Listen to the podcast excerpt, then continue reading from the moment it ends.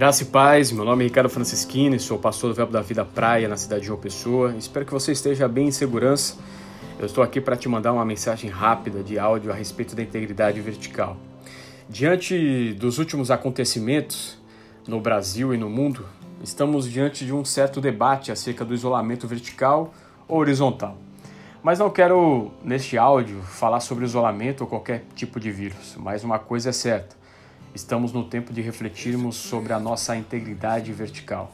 Quando falo da integridade vertical, digo a respeito da nossa confiança, constância, relacionamento e plenitude com o nosso Deus. A nossa integridade relacional com Deus. Em Provérbios capítulo 3, versículos 5 e 6, Salomão instruiu os filhos de Deus a confiarem de todo o coração ao nosso Senhor, mas há alguns detalhes nessa passagem. As palavras confiar, apoiar e reconhecer são atitudes de nossa responsabilidade. A promessa dele, a resposta está em endireitar os nossos caminhos, deixar reto. Você já pensou em ser guiado por um caminho totalmente plano preparado pelo nosso Deus?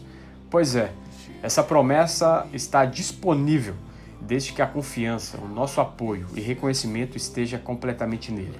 Jesus afirmou em João capítulo 14, versículo 6, eu sou o caminho e a verdade e a vida. Portanto, precisamos refletir como está a nossa integridade vertical, relacionamento com o dono dos céus e da terra.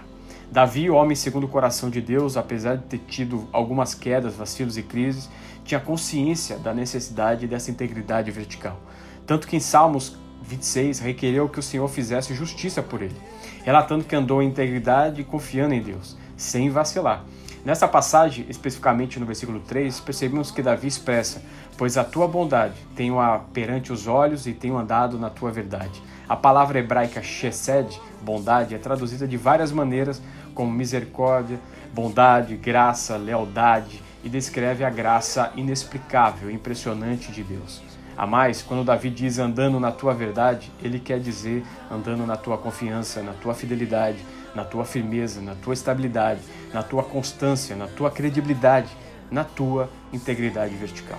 Diante de tudo que foi dito, percebe-se claramente que chegou a hora de entoarmos com voz altas e os louvores e proclamar todas as tuas maravilhas, versículo 7, bem como acima de tudo estarmos confiando de todo o nosso coração, sem reservas, nas suas promessas e nos seus caminhos, porque a resposta será como a de Davi: o meu pé está firme em terreno plano.